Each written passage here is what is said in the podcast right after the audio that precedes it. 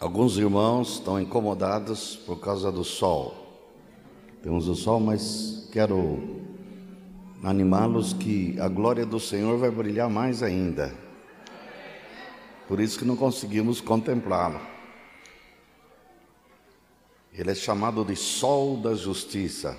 João, quando contemplou a, a face de Jesus, o Jesus ressurreto, ele diz que ele brilhava como o sol do meio-dia em toda a sua força. E eu não podia contemplá-lo. Dá para entender porque ele não podia contemplar. E caí no chão como morto. Seu som da sua voz era como de muitas águas. Ele não tinha nada para comparar no seu som de cachoeira que se ouve a quilômetros de distância. Se ele conhecesse o nosso aparelhagem, ele seria um som de milhares e de milhares de watts, né? Ele não tem eh, que comparar de som de muitas águas. E os, o rosto dele como o sol do meio-dia. Por isso, vão, se, vão treinando aí, né, para contemplar um dia. Por isso que carne e sangue não pode contemplar ele. Nós vamos ter condições de ter olhos de corpos incorruptíveis que podemos contemplar de olhos abertos a face do Senhor. Amém? Intensamente, brilha muito. No céu diz que não há necessidade de lâmpadas, que a glória do Senhor ilumina tudo. É, ele não tem luz, diz que Ele é luz. Amém? Vamos contemplar a luz do Senhor. Convido aos amados irmãos a abrirem Velho Testamento, no livro de Samuel, primeiro Samuel, capítulo 8.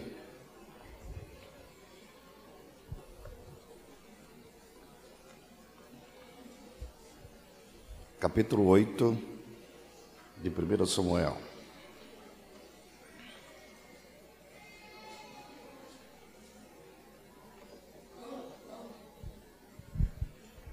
Falei de manhã que Israel, logo que entrou em Canaã, cometeu um equívoco. Fizeram uma bobagem, dentre as muitas que fizeram, mas uma das primeiras. Vamos ver o que eles fizeram. Capítulo 8, verso 1. Tendo Samuel envelhecido, constituiu a seus filhos por juízes sobre Israel. O primogênito chamava-se Joel o segundo Abias, e foram juízes em Berseba. Porém, seus filhos não andaram pelos caminhos dele. Dele, no caso, o pai, Samuel.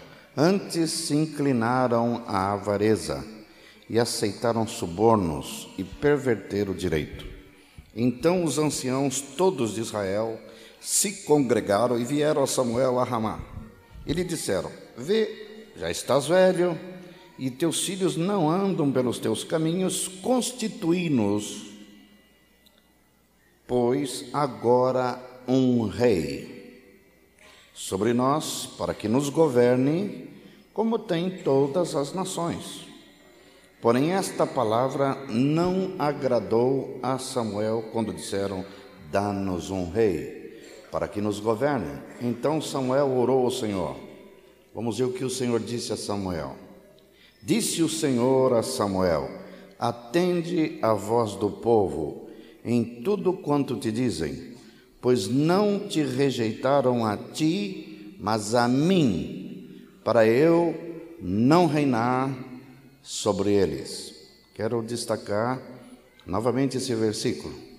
Atende a voz do povo em tudo quanto te dizem, pois não te rejeitaram a ti, mas a mim, para eu não reinar sobre eles.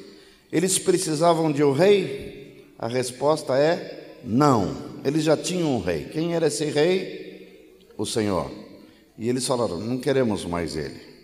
Um outro versículo, 10, 19. Samuel se dirigindo ao povo agora. Mas vós rejeitastes hoje o vosso Deus que vos livrou de todos os vossos males e trabalhos, e lhe disseste: Não, mas constituí-nos um rei sobre nós. Agora, pois, ponde-vos perante o Senhor pelas vossas tribos e pelos vossos grupos de milhares. capítulo seguinte, verso 12. Capítulo 12, verso 12 e 13. Vendo, pois, que Naás, rei dos filhos de Amon, vinha contra vós outros, me disseste: Não, mas reinará sobre nós um rei, ao passo que o Senhor vosso Deus era o vosso rei. Agora, pois, eis aí o rei que elegestes e que pedistes, e eis que o Senhor vos deu um rei. Qual o problema de Israel ao eleger, ao pedir a, Samuel para que escolhesse, que indicasse um rei? Qual era o problema? Aparentemente não havia problema nenhum. Todas as nações tinham um rei, porque eles não podiam ter. Só que ao dizer isso, eles estavam confessando que eles não reconheciam que Deus já era rei deles, que Deus tinha intenção de governar sobre eles. Note bem até o que ele disse: dá-nos um rei para que ele nos governe, trocando o governo de Deus pelo governo humano. E Deus não gostou dessa história, ou gostou? Samuel não gostou. Samuel, como profeta de Deus, percebeu que tinha uma coisa errada nessa, nesse pedido e falou assim: não tinha nada a ver com a razão que eles apresentaram. Os teus filhos não andam mais nos meus caminhos. Quem mandava na vida do povo não eram os filhos de Samuel. Nem Samuel mandava neles, governava eles. Samuel era um profeta. Tinha um rei, tinha um governo já estabelecido. Esse rei era o Senhor. Eu fazia parte da aliança. Eu serei vosso Deus. Deus também podia dizer: Eu serei vosso rei. Eu serei o seu governo. Tudo que vocês tiverem, qualquer coisa, venham a mim que eu vou dar direção. Mas eles falaram: não queremos mais. Queremos um rei como outras nações têm. Aqui tem um princípio. Quando Deus não está governando nossas vidas, nós elegemos, é por eleição nossa, outra coisa para nos governar. E a pergunta que temos que fazer é: quem, quem ou que, que coisa está governando a minha vida? Pode ser tantas coisas. Representado aqui por Saul.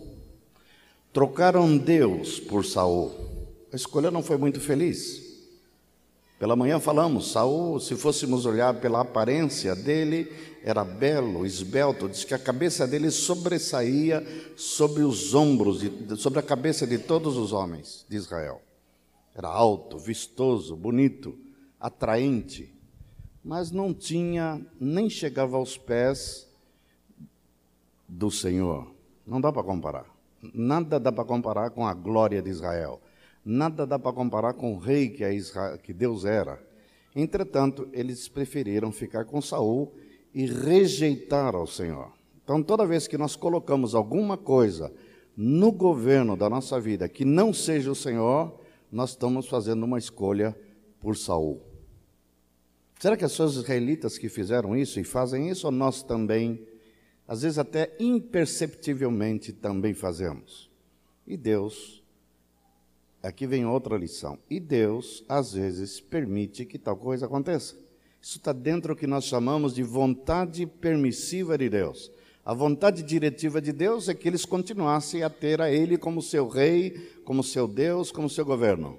Mas quando nós optamos por outra coisa, Deus permite que nós exerçamos o nosso livre-arbítrio.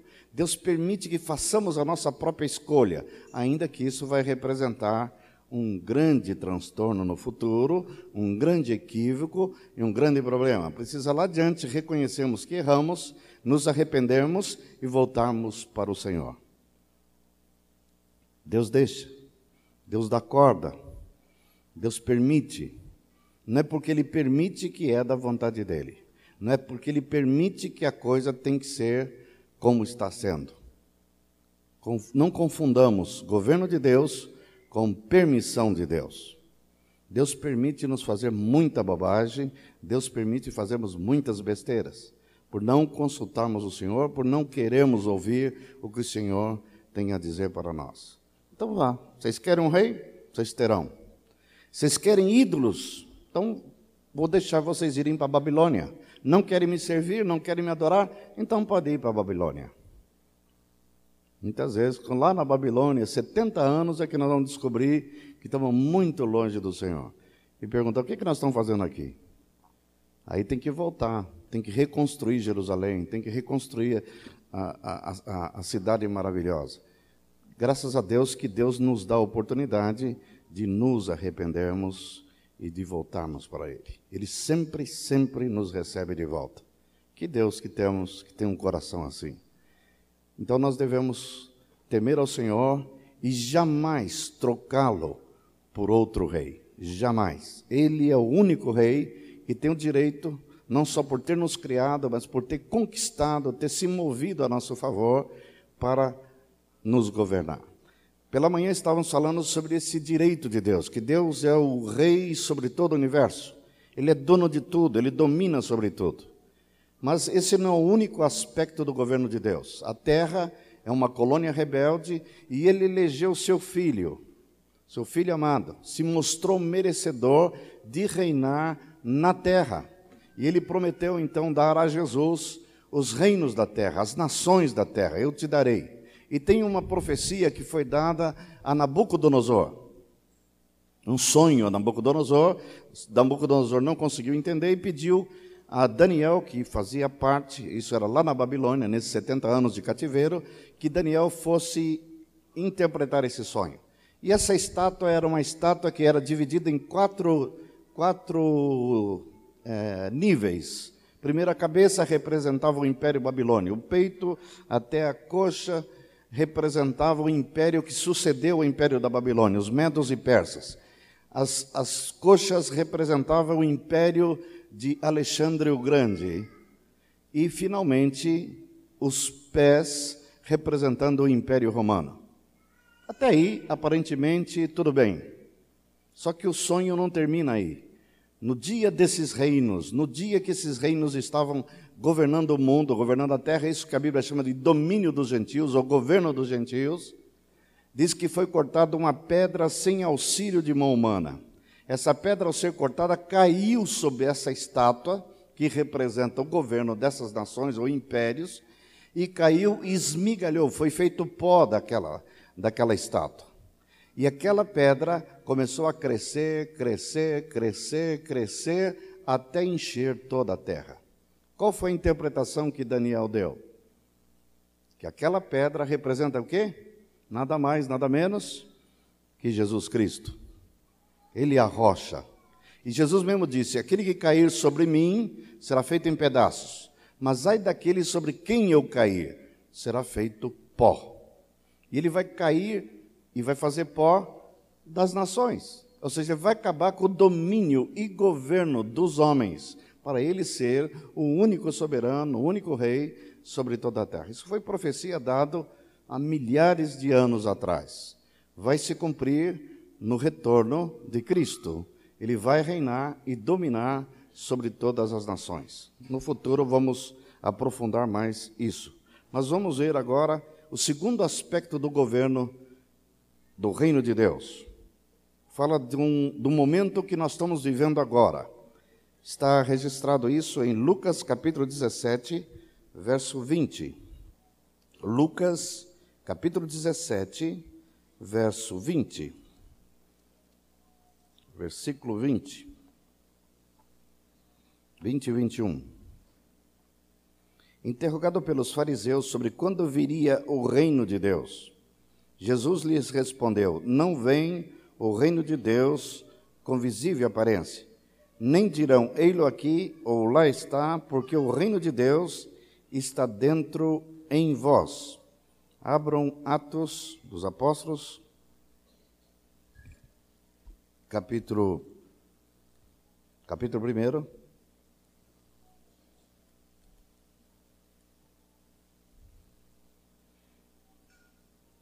Versos 6 e 7.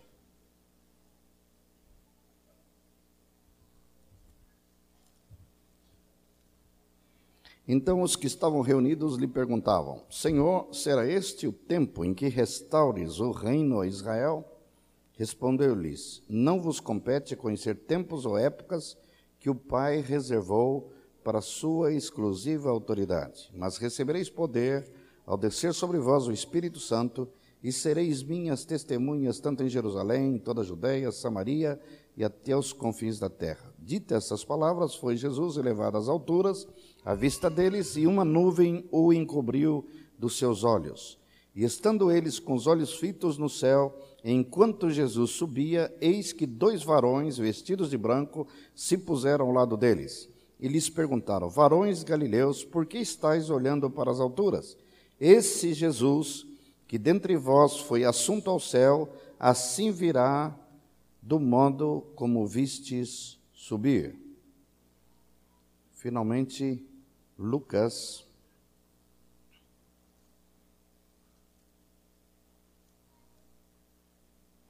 capítulo Lucas, capítulo 1, verso 26.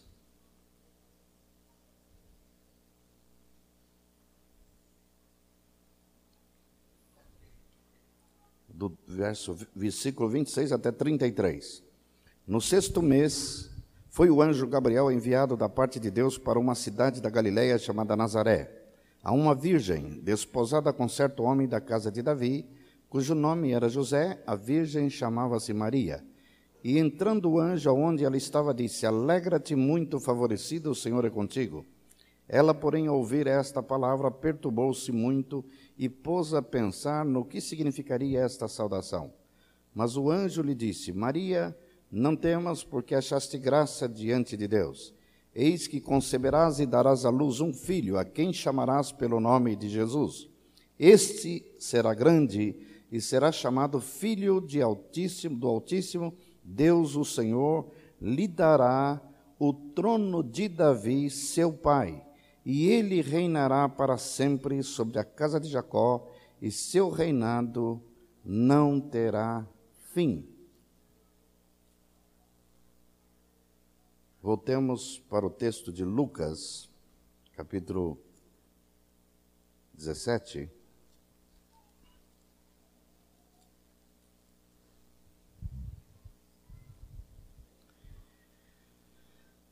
Interrogado pelos fariseus sobre quando viria o reino de Deus, Jesus lhes respondeu: Não vem o reino de Deus com visível aparência.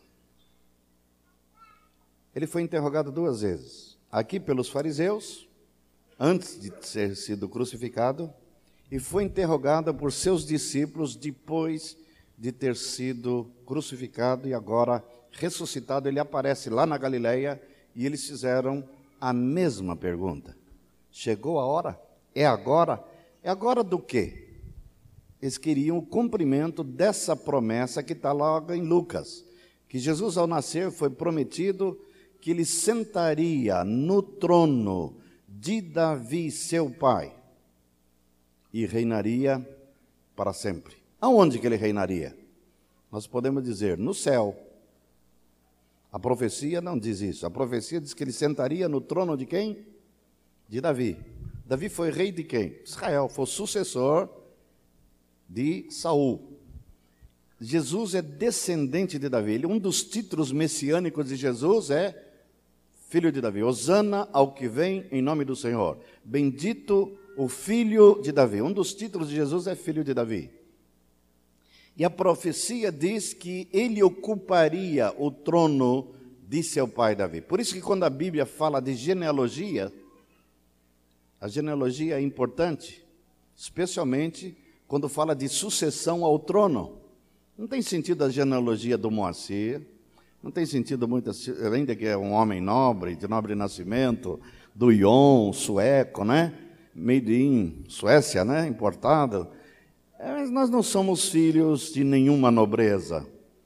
Então, se eu chamo José, outro chama da Silva, Ramos de Oliveira, um nome sem muita importância. Mas quando, se meus pais, meus antecessores, sou descendente de um rei, aí sim eu preciso provar. Por exemplo, no Brasil nós temos príncipes aqui, Bragança de Orleans. Descendente de quem? Dom Pedro Primeiro, Dom Pedro II, tem os Bragança de Orleans que moram em Petrópolis, são descendentes, e eles até já fizeram movimento para voltar a ser imperadores aqui no Brasil. Voltarmos a ter monarquia. Mas eles provam isso de que maneira? Pela árvore genealógica. Eles são descendentes de um imperador que já tiveram, de um rei, de um governador. Aqui está mostrando que Jesus, quando fala da genealogia, fala que ele é filho de Davi, filho de Abraão. Tanto José quanto Maria eram descendentes de Davi. Então, por isso que Davi é pai de Jesus. É a promessa que foi feita a Davi que um descendente dele um dia sentaria no seu trono. E é uma promessa linda, porque diz: e quando ele sentar no seu trono, ele vai reinar para sempre. Já está falando de eternidade. Não era um rei qualquer. Não era um rei que ia morrer logo em seguida. Era um rei que ia reinar e nesse rei não morre. Reinar para sempre. E a pergunta que temos que fazer é: reinar aonde? No céu, eu posso afirmar para os, os irmãos que Jesus já está reinando. Agora. Ele já sentou no trono. Mas esse trono que está falando aqui, não está falando do trono de Deus Pai. Está falando de um outro pai. Está falando do pai chamado Davi. E Davi tem a ver com essa terra, tem a ver com Israel, e não tem a ver com, com o céu, tem a ver com a terra. Então essa promessa é interessante, por isso a pergunta: é agora? É agora que tu vais estabelecer o teu reino? É agora que tu vais sentar no trono e vai reinar? Aí Jesus dá uma resposta. Primeiro, uma resposta para os fariseus. Qual foi a resposta que ele deu para os fariseus? O que, que ele disse? O reino de Deus, nessa era, agora, não virá com visível aparência. Nem dirão, ele ali ou lá está, porque o reino de Deus está dentro em vós. Então nós podemos chamar esse reino de Deus agora de reino invisível. Por que, que ele é invisível?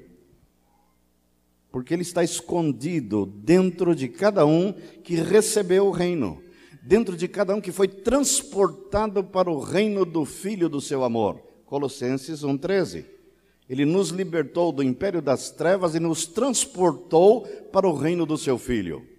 O reino do Filho é onde Jesus é reconhecido como Rei soberano, como Senhor soberano. É um reino que está dentro desse, dentro de cada um daqueles que admitem isso, creem nisso e se sujeitam a isso. Então, se você teme ao Senhor, se você reconhece que Jesus Cristo é o Filho de Deus, se você reconhece que Ele deu sua vida na cruz para redimir você do pecado, da morte, do mundo e te trouxe para o reino, tirou, te libertou do império das trevas para o reino da luz, você está vivendo esta fase do reino invisível. Quando Jesus ressuscita, os discípulos que viram agora ele cheio de glória e majestade, falou: "É agora, deve ser agora". Aí Jesus disse: Não vos compete saber tempos ou épocas que o Pai reservou para, sua, para o seu consumo próprio. Quanto a vocês, eu vou dar uma ordem a vocês. E a ordem qual é? Não saiam de Jerusalém, até que do alto sejais revestidos de poder, e recebereis o poder com propósito, para ser minhas testemunhas. Aonde ser testemunha? Começando em Jerusalém, Judeia, Samaria e até os confins da terra. Então agora nós estamos vivendo a época, o momento do reino invisível e que o chamamento desse reino é para sermos testemunhas às nações. Testemunha do quê? Não devemos pregar nada diferente que Jesus pregou, que João Batista pregou, que, que os apóstolos pregaram. Qual é o anúncio nosso? O reino de Deus se acercou até vós. Eis que é chegado o reino de Deus. O convite para o ímpio é que reconheça esse reino, ainda que ele está invisível, não tem visível aparência, mas que é uma realidade tangível. E ele tem princípios, ele tem leis, ele tem um sistema de governo, ele tem uma realeza, e nós anunciamos a Jesus não somente como redentor, como salvador, mas como soberano desse reino e convidamos os ímpios, os pecadores, que se acerquem desse reino e entrem debaixo, entrem dentro desse reino, para que o reino de Deus entre dentro deles. Essa é a fase do reino invisível. Só que essa fase vai chegar uma hora que vai terminar, vai chegar ao fim. Isso é motivo para continuarmos o que estamos meditando na palavra. O terceiro aspecto do reino é o reino é apresentado na Bíblia como uma esfera de governo. se nós somos práticos e realistas, nós temos que admitir que Jesus, ainda que Ele é o soberano, foi-lhe dada autoridade sobre toda a terra, esse exercício dessa autoridade ainda tem um limite. Na verdade, Jesus governa sobre seus súditos, sobre aqueles que reconhecem sua autoridade e seu poder. Ela não vai além disso. Então, tem muitos homens rebeldes, ímpios, que não se sujeitam, não se submetem ao governo de Cristo. Então podemos afirmar, quando Jesus disse: Toda autoridade me foi dada nos céus e na terra, ide, portanto, fazer discípulos de todas as nações, lá em Mateus. Filipenses, lemos hoje de manhã, diz que o Pai lhe deu um nome que está acima de todo nome, para que ao nome de Jesus se dobre todo o joelho. Nós temos que admitir que nem todos os joelhos se dobraram diante de Jesus e declararam Ele como Senhor. Eu não tenho dúvida que todos que estão reunidos aqui nesta congregação, se nós falamos, vamos dobrar nossos joelhos e com a nossa boca, como diz Paulo lá em Romanos, confessar que Jesus Cristo é o Senhor de nossa vida, nós não teríamos problema. Amém? Ninguém tem problema fazer isso. Nós não temos. Mas não podemos falar que todos os habitantes de Porto Alegre farão isso. A profecia diz que um dia terão que fazer isso. Então nós temos que admitir que a esfera de governo de Cristo vai até o limite dos homens que se curvam diante dele e que reconhecem ele como soberano. Felizes são esses homens.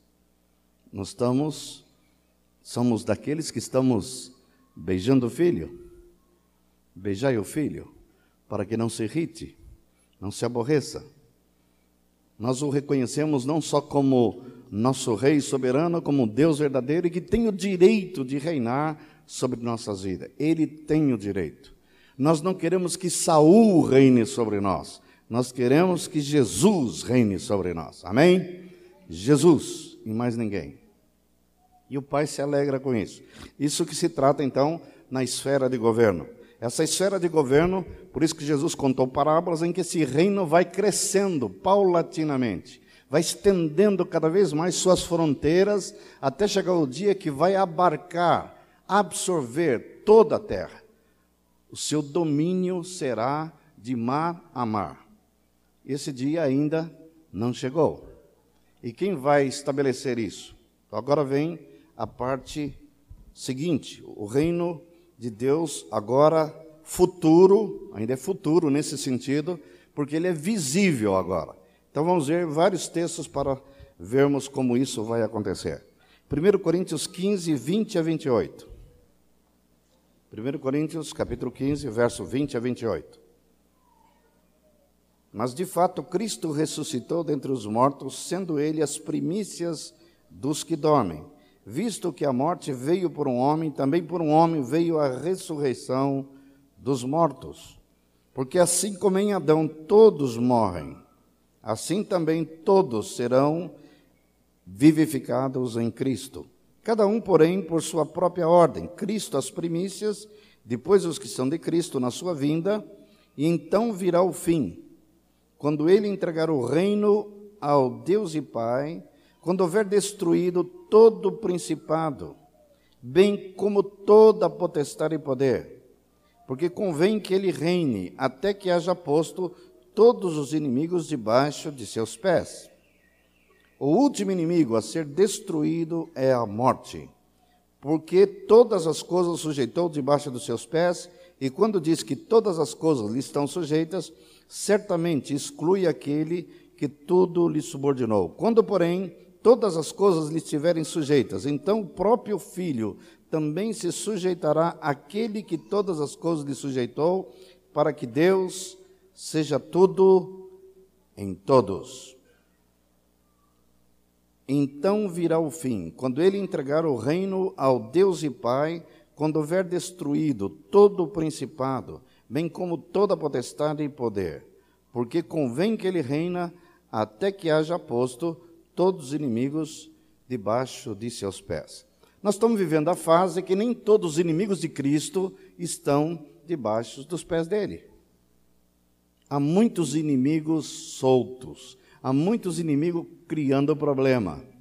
A começar, o texto fala dos principados e potestade. A Bíblia fala da morte como sendo um problema. Eu quero falar um pouquinho da morte. Tem muita gente que tem medo de morrer. Eu já tive muito medo e por isso é importante falar essa palavra agora. Por que, que nós tememos a morte? Tem um motivo. Até mesmo sendo cristão, tememos a morte. Quero que hoje à tarde vocês sejam livres do temor da morte. Totalmente livres. Está pronto para morrer hoje, se for necessário. O temor da morte, em primeiro lugar, nós tememos a morte porque nós não fomos nascidos, criados para morrer. Nós somos criados para viver para sempre. A morte entrou no mundo por causa do quê? Por causa do pecado. A alma que pecar, essa morrerá.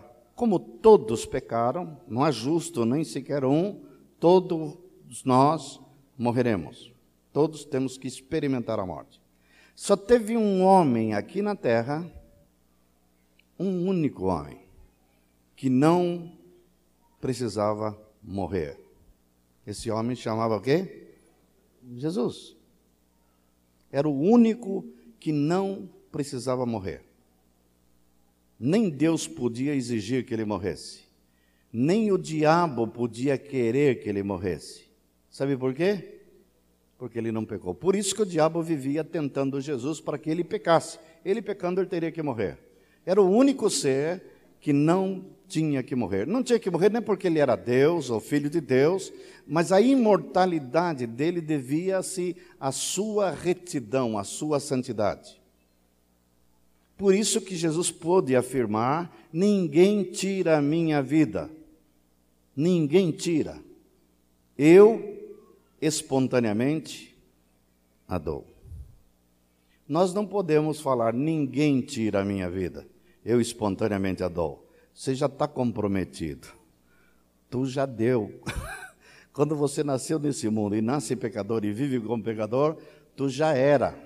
A morte é uma certeza absoluta. Diz que tem duas verdades, duas certezas que o homem tem que admitir: que um dia ele nasceu e que um dia ele vai morrer. Sabe que isso é verdade até Jesus vir. Era que agora há possibilidade de nós não termos que morrer. Está escrito. Você crê nisso? médico Renê sabe disso. Trata com a morte, né? Você trabalha para procurar curar seus doentes para que eles vivam, mas mesmo cuidando deles, todos os dias, um dia, ficamos velhos, alguma enfermidade fatalmente vai nos matar. Morremos. E o único que não tinha que morrer era Jesus. Ele só que tem uma profecia interessante.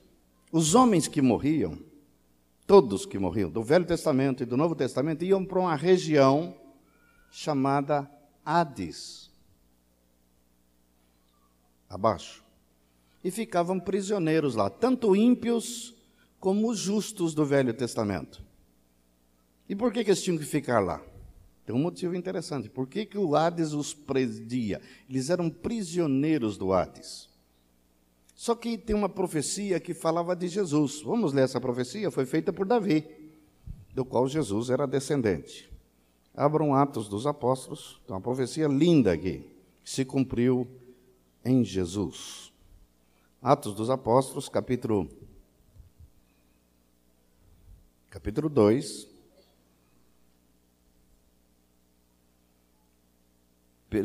Pedro pregando o evangelho cita a profecia verso, capítulo 2, verso 23. Sendo este entregue por determinado desígnio e presciência de Deus, vós o matastes crucificando por mão de Nicos, ao qual, porém, Deus ressuscitou, rompendo, olha aí, os grilhões da morte. Porquanto não era possível fosse ele retido por ela. Que tremenda essa declaração.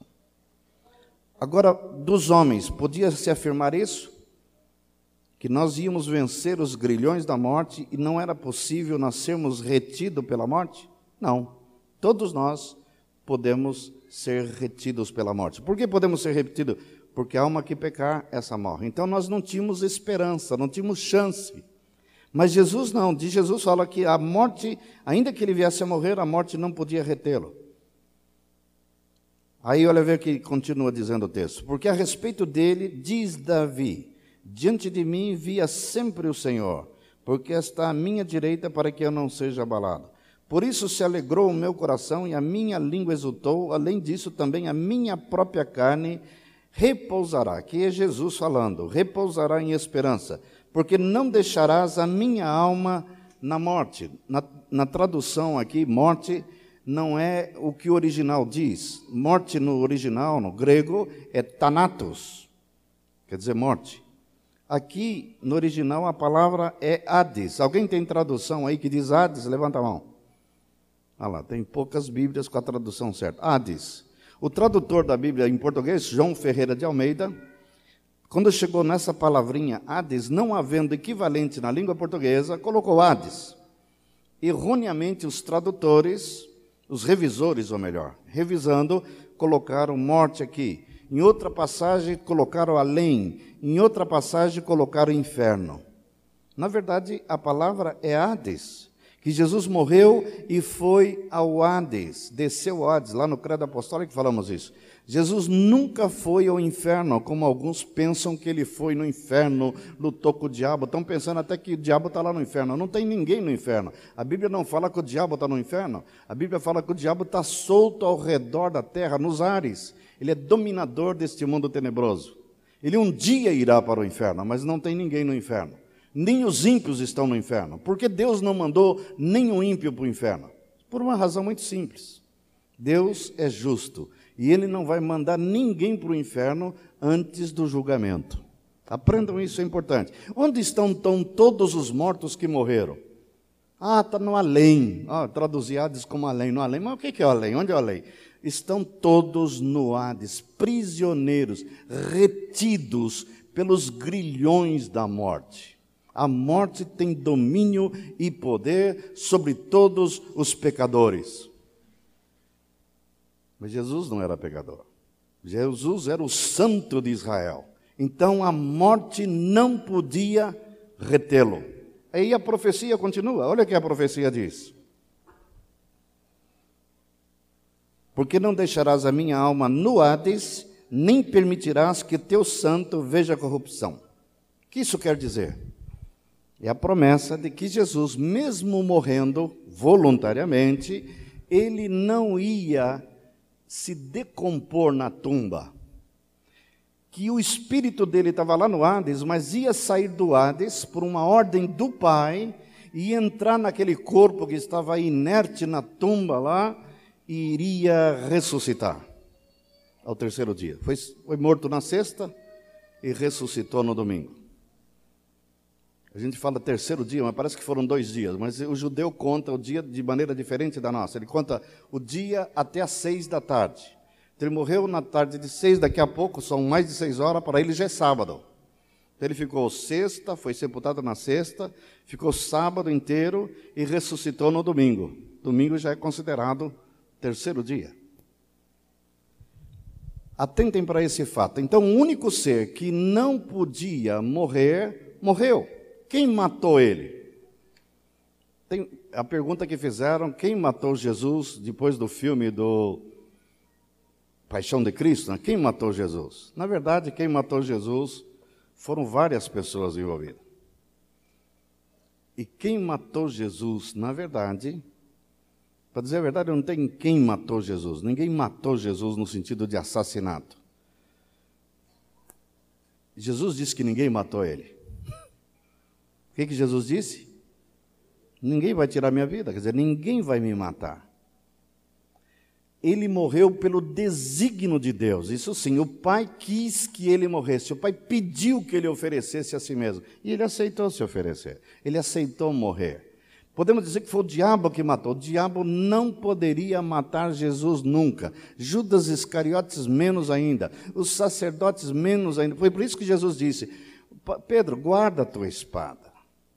Se eu quisesse, eu pediria a meu pai e agora ele me daria 12 legiões de anjos. Cada legião tem 6 mil soldados. 12 daria 72 mil anjos. Nem ia caber tanto anjo no Monte das Oliveiras.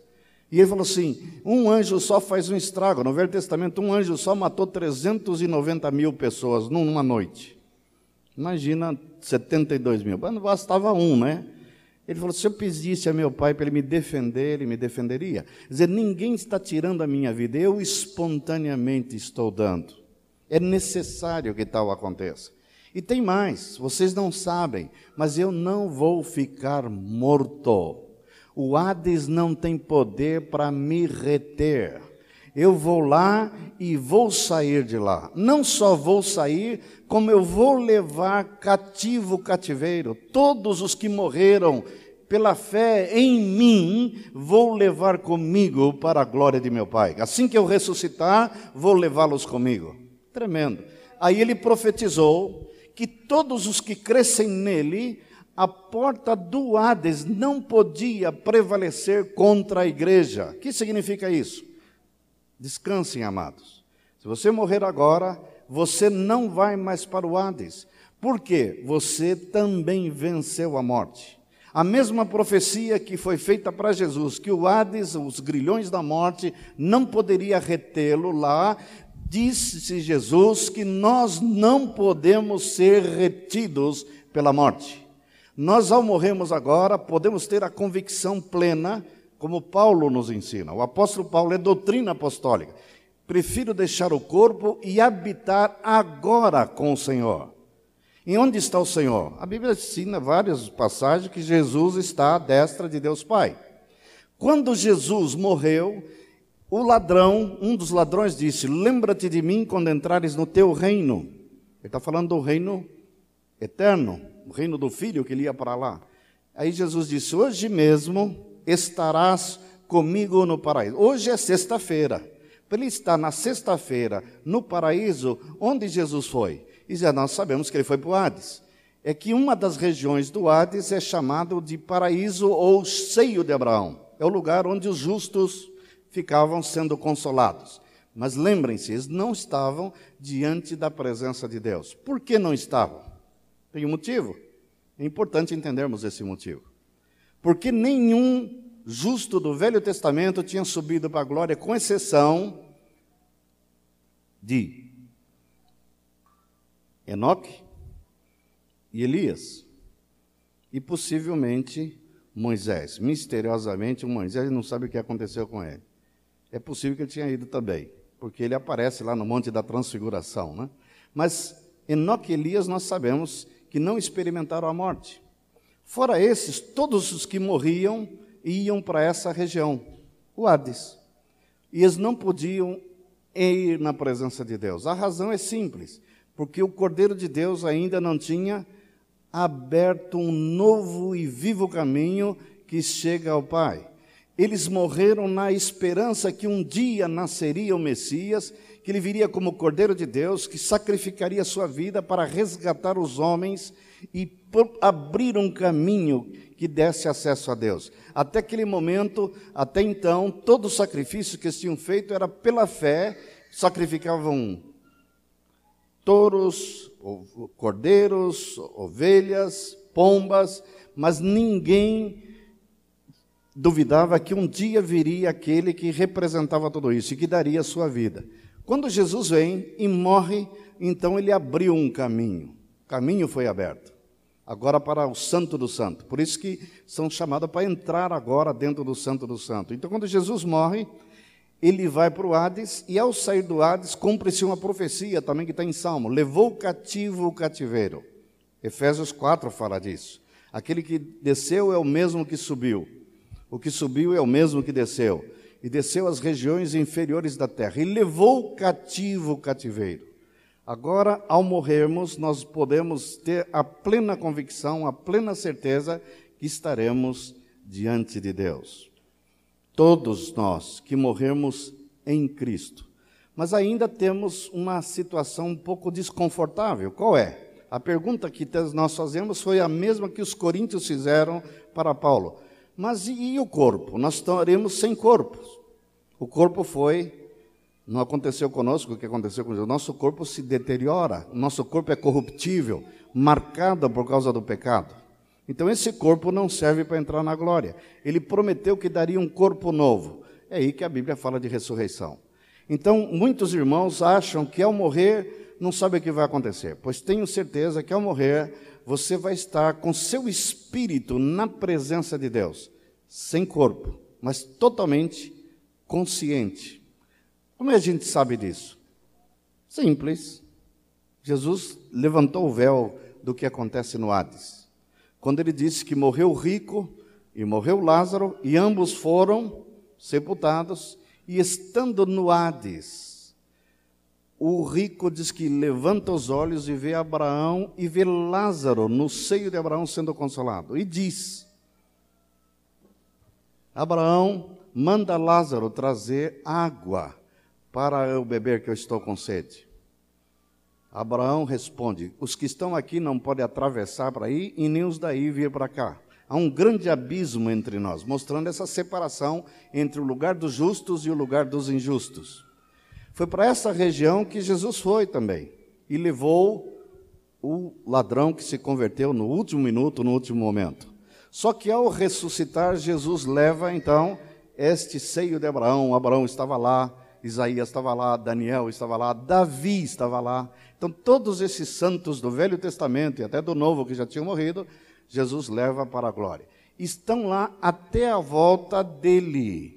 Aí que fala do arrebatamento da igreja. E diz assim: E ele trará juntamente em sua companhia, quem que ele vai trazer? Os que dormem. Eu não posso levar minha esposa para o Rio de Janeiro se ela não estiver aqui comigo. Então eu posso levar a Beth comigo porque ela está aqui. Agora, como vou levar a Beth comigo se ela não está comigo? Às vezes a gente lê o texto e não se, não se, não se dá conta disso, né? Ele trará juntamente em sua companhia os que dormem. Ou seja, ele, ao descer com seus anjos da glória, os que morreram em Cristo, disse Paulo, ressuscitarão primeiro, vão receber corpos. E nós, os vivos, os que tivermos até a volta do Senhor, vai acontecer o quê? seremos transformados num abrir e piscar de olhos. Esse capítulo termina de uma forma linda, eu quero ler para os irmãos. Depois que ele fala da ressurreição, o capítulo todo fala da ressurreição, é o capítulo 15 de 1 Coríntios, né? Quero ver desde o verso 50. Isso afirma, irmãos, que carne e sangue não pode herdar o reino de Deus, nem a corrupção herdar a incorrupção. Eis que vos digo o mistério: nem todos dormiremos, mas transformados seremos todos. Num momento, num abrir e fechar de olhos, ao ressoar da última trombeta, a trombeta soará, os mortos ressuscitarão incorruptível e nós seremos transformados. Porque é necessário que esse corpo corruptível se revista de incorruptibilidade e o corpo mortal se revista de imortalidade. E quando esse corpo corruptível se revestir de incorruptibilidade e o mortal se revestir de imortalidade, então se cumprirá a palavra que está escrito: tragada foi a morte pela vitória. Onde está a morte, a tua vitória? Onde está a morte, o teu aguilhão? O aguilhão da morte é o pecado, e a força do pecado é a lei. Graças a Deus que nos dá a vitória por intermédio de nosso Senhor Jesus Cristo. Qual é o último inimigo a ser vencido? A morte. A morte é o grande problema. Enquanto estivermos nesse estado de desencarnados, sem corpos, ainda isso aconteceu por causa da morte.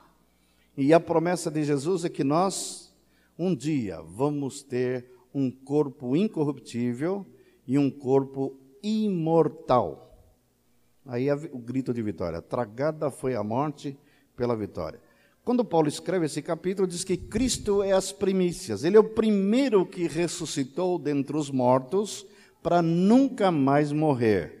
Houve outras ressurreições antes de Cristo? Houveram. Só que não, não este tipo de ressurreição. Ressuscitava, mas morria de novo. Ressuscitava e morria de novo. Lázaro morreu. A filha de Jairo foi ressuscitada e morreu. Dorcas foi ressuscitada por Pedro, morreu também, morreu, morreu, morreu. A morte continua ceifando. Mas agora Jesus venceu a morte, ressuscitou dentre os mortos. Eis que estive morto, eu sou o Alfa e o Ômega, eis que estive morto, mas agora eu vivo pelos séculos dos séculos. E essa promessa, da mesmo caráter, do mesmo tipo de ressurreição, do mesmo tipo de corpo transformado, glorificado, incorruptível, cheio de glória, a promessa que nós teríamos também. Por que, que é importante entendermos isso? Porque tudo isso é, tem que acontecer para que nós reinemos com Ele para sempre. O seu reinado não terá fim. Ele não vai ter reino de defunto, né? Ele é Deus de vivos e de mortos hoje, mas vai chegar um dia que ele vai só ser Deus de vivos. Vivos para sempre. Amém? Essa é a promessa. Vamos continuar. Apocalipse 11, verso 15. Apocalipse 11, 15.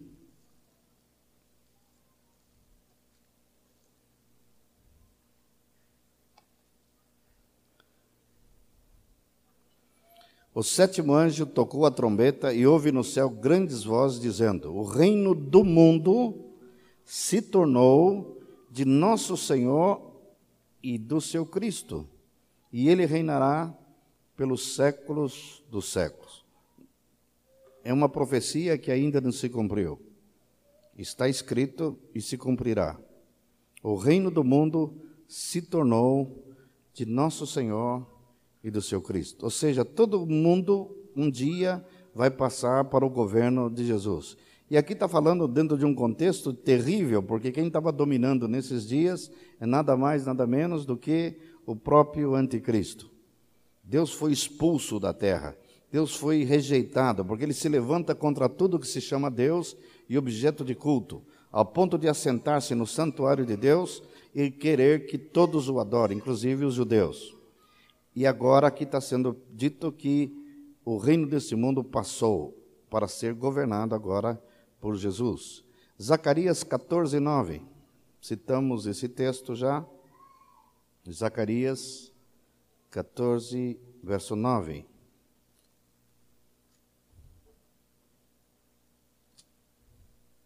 O Senhor será rei sobre toda a terra. Naquele dia, um só será o Senhor e um só será o seu nome. Quando diz toda a terra, é toda a terra. Brasil, Canadá, Índia, África, estou falando dos continentes, China, todos os reinos da terra serão governados por Jesus. Miqueias 4, verso 1 a 3. Miqueias capítulo 4, verso 1 a 3.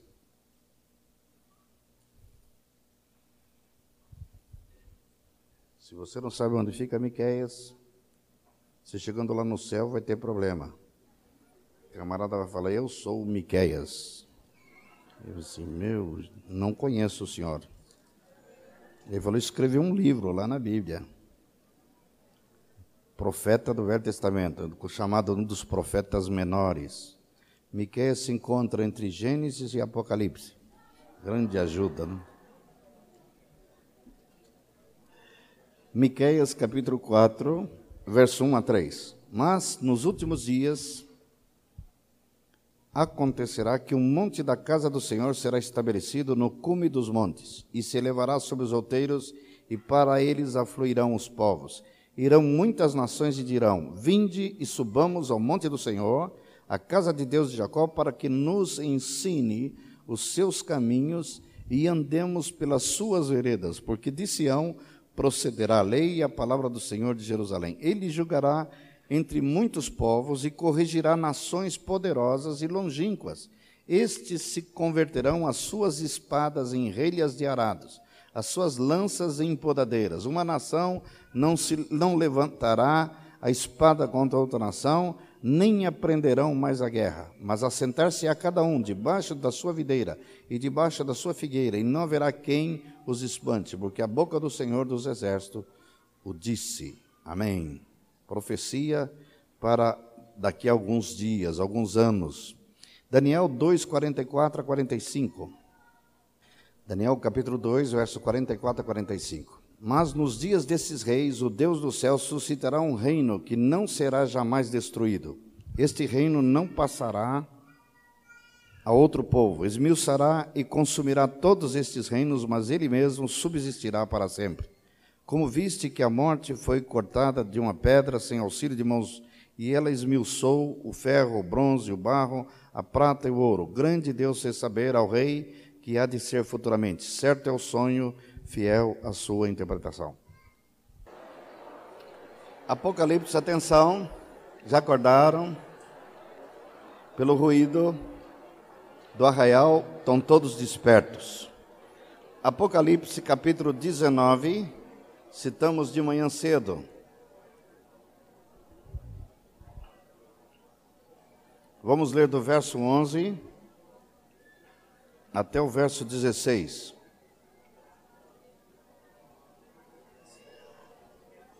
Apocalipse capítulo 19, verso 11 até o verso 16. Vi o céu aberto e eis um cavalo branco, o seu cavaleiro se chama Fiel e Verdadeiro, e julga e peleja com justiça. Os seus olhos são como chama de fogo, na sua cabeça muitos diademas, tem um nome escrito que ninguém conhece senão ele mesmo. Está vestido com um manto tinto de sangue e o seu nome se chama o Verbo de Deus.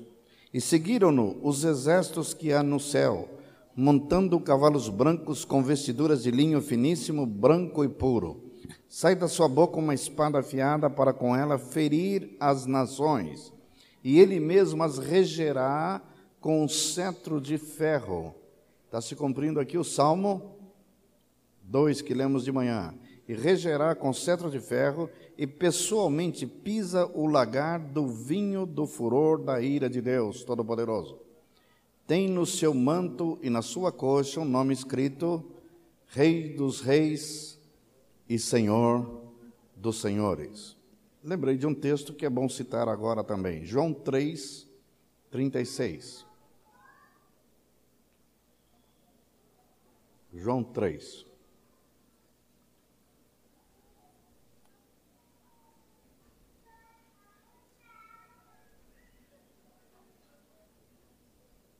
João 3,36 diz algo tremendo.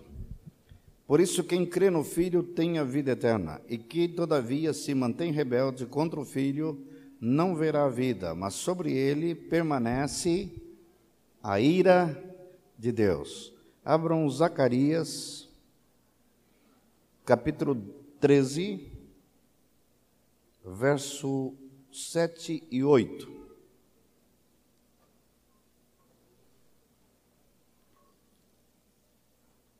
Desperta, ó espada, contra o meu pastor e contra o homem que é meu companheiro, diz o Senhor dos Exércitos. Fere o pastor e as ovelhas ficarão dispersas, mas volverei a minha mão para os pequeninos. Em toda a terra, diz o Senhor, dois terços delas serão eliminados e perecerão, mas a terceira parte restará nela. Abram agora Tessalonicenses, é, segundo Tessalonicenses, capítulo 1,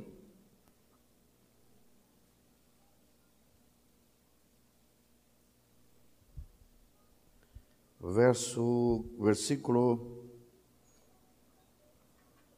Vamos ler desde o 3 até o versículo 10. Irmãos, cumpre-nos dar sempre graças a Deus no tocante a vós outros, como é justo, pois a vossa fé cresce sobremaneira, e o vosso mútuo amor de uns para com os outros vai aumentando, a tal ponto que nós mesmos nos gloriamos de vós nas igrejas de Deus, à vista da vossa constância e fé em todas as vossas perseguições e nas tribulações que suportais. Sinal evidente do reto juízo de Deus para que sejais considerados dignos do reino de Deus pelo qual, com efeito, estáis sofrendo, se de fato é justo para com Deus que ele dê em paga tribulação aos que vos atribulam. E a vós outros que sois atribulados, alívio juntamente conosco, quando do céu se manifestar o Senhor Jesus com os anjos do seu poder. Texto que lemos lá de Apocalipse. Em chama de fogo, tomando vingança contra os que não conhecem a Deus e contra os que não obedecem ao Evangelho de nosso Senhor Jesus Cristo.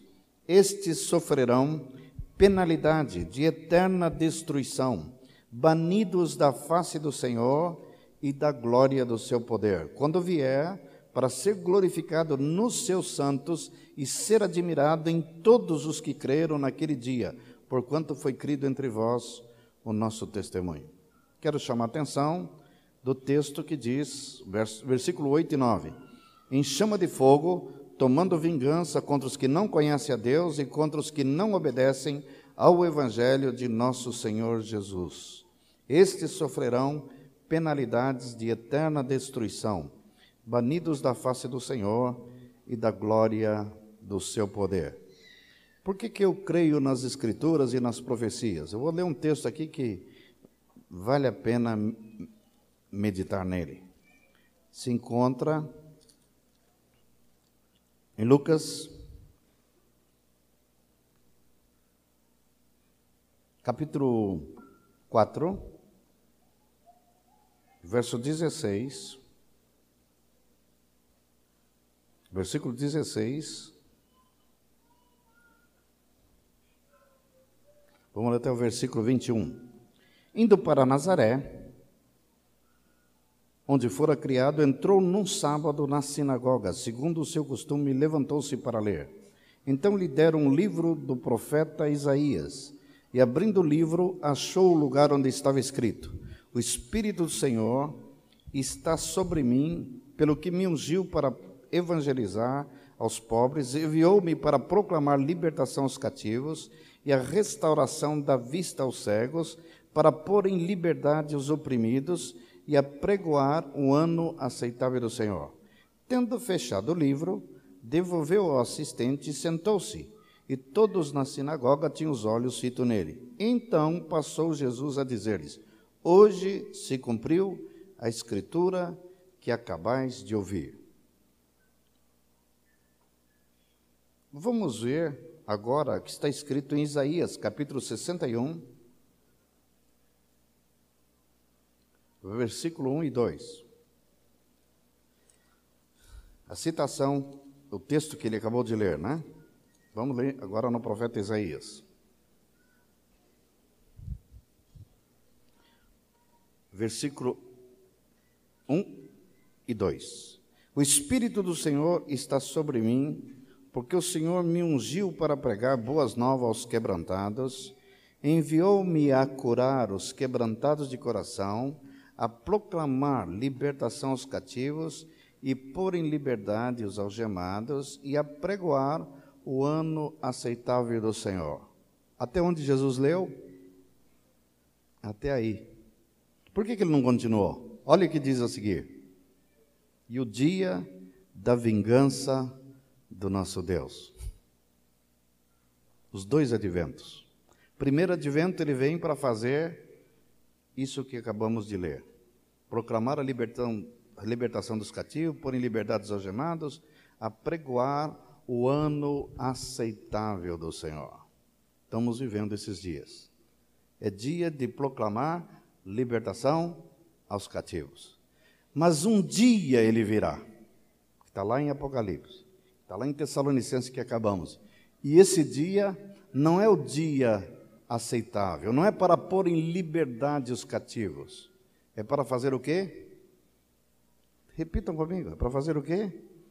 Dia da vingança. Querem voltar lá para Tessalonicenses? Vamos voltar lá. Segundo Tessalonicenses.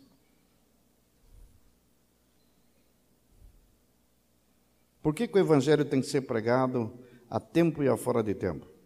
Porque porque o Senhor retarda a sua vinda, não retarda, melhor, como alguns a jogo demorado, que ele é longânimo para convosco, não querendo que nenhum pereça.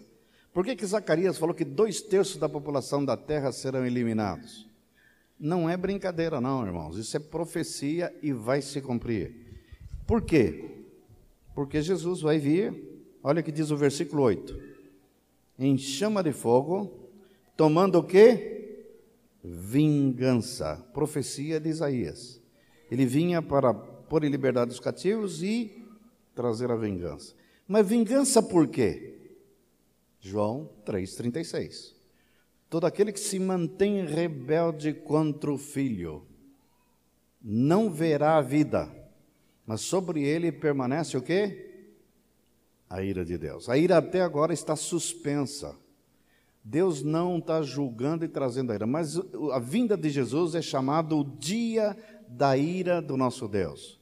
E diz que Jesus vem para esmagar, pisar no lagar do furor da sua ira. O que vocês me diz de um filho que mata a própria mãe? O que você diz dos estupradores? O que você me diz dos traficantes que que intoxicam crianças de 10, 12 anos. Deus não ama eles? A resposta ama. Mas vai chegar um dia que Deus fala: chega, acabou, não há mais misericórdia, agora haverá juízo. Quem vai fazer esse juízo?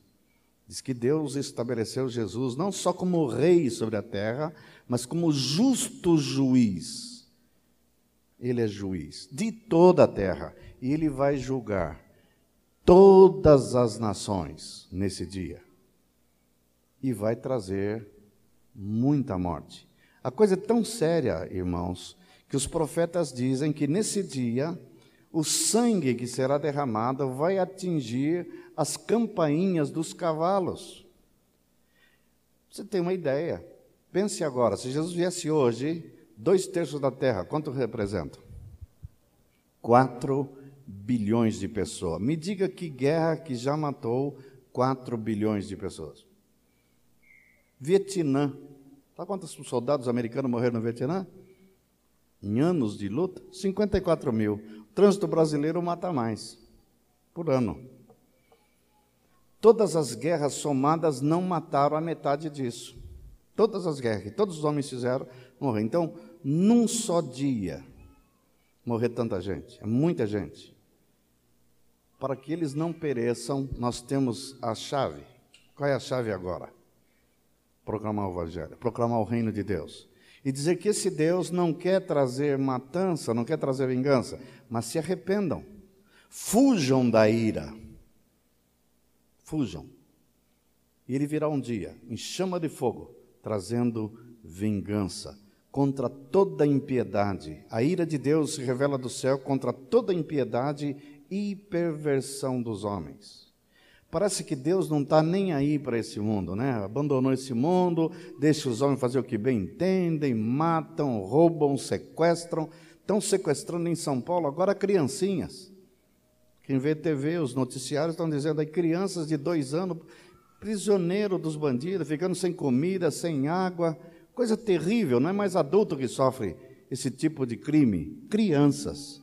As mães dos jogadores, virou moda agora, sequestrar mãe de jogador. Ser jogador não é uma boa coisa agora, não. Especialmente se está na Europa, deve ter muito dinheiro. Sequestra a mãezinha. Por que não sequestra o pai? Não, a mãe vale mais. O pai o cara não, não paga muito.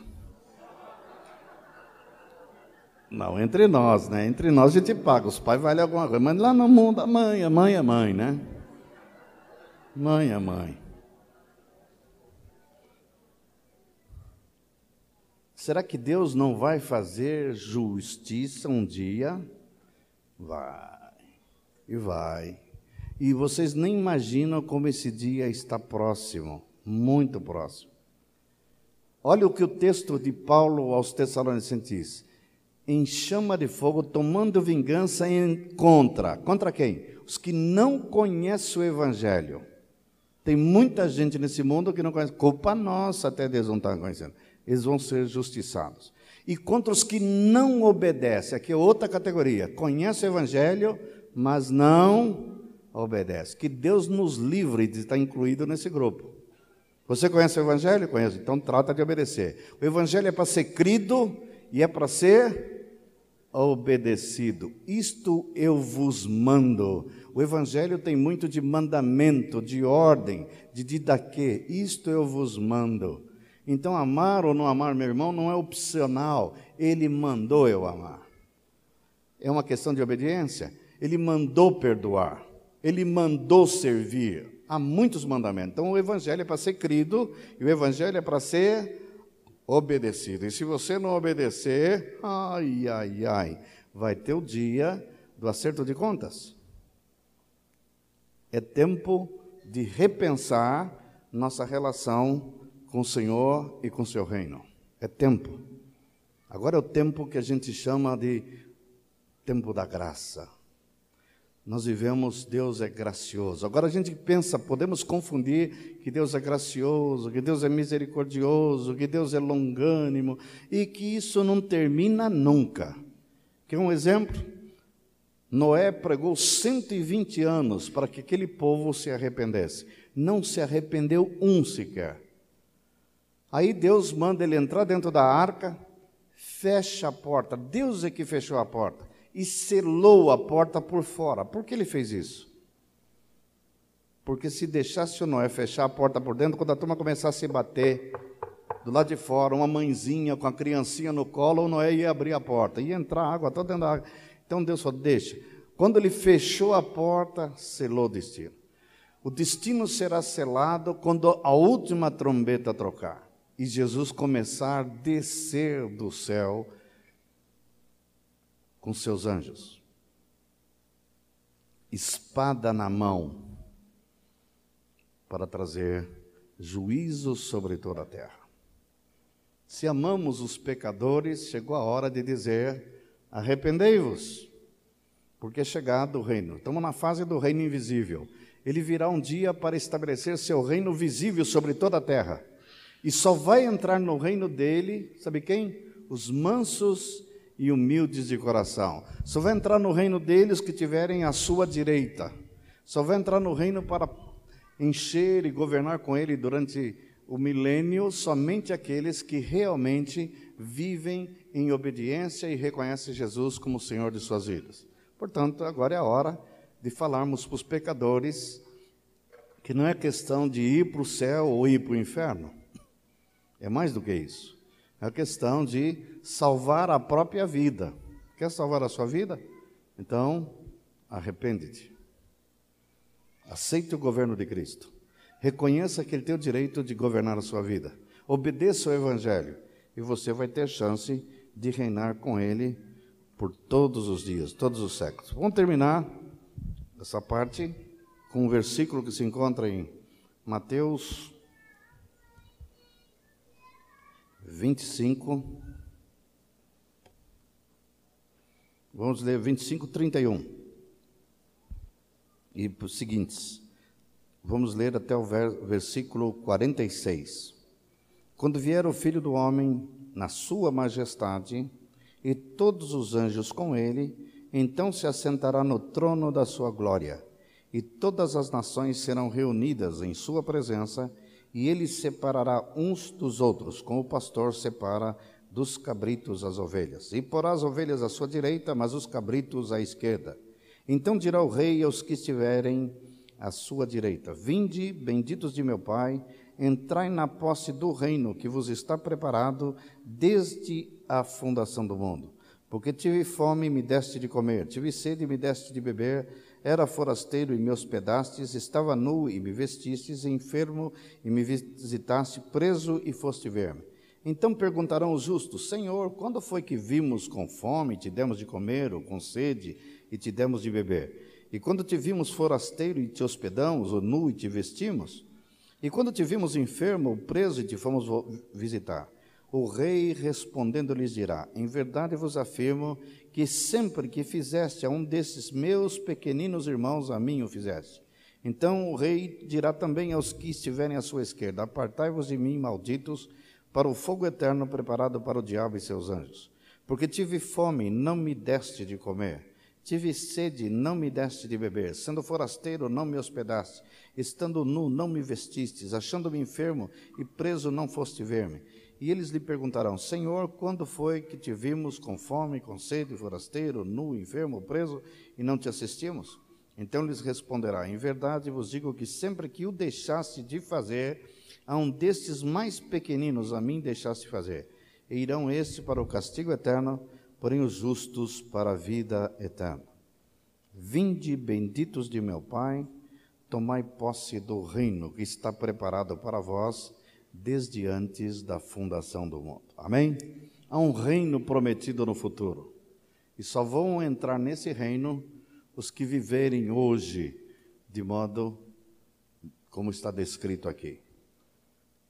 Não é só vi viver para Jesus, é viver para os irmãos. Viver para Jesus é servir os homens. Viver para Jesus é manifestar na nossa conduta, no nosso caminhar aqui na terra, uma atitude que expressa que estamos unidos a Jesus. Não é uma religião, não é uma declaração intelectual de que eu creio nele, são atitudes, são procedimentos, são condutas. E Jesus vai então identificar esses como sendo suas ovelhas. E diz que o reino é para eles. Esses são merecedores do reino. Amém? Que ele nos conte entre esses. Que nós não sejamos duros de coração, avarentos e que temos escolhido Saul em vez de Jesus. Amém? Deus abençoe a todos.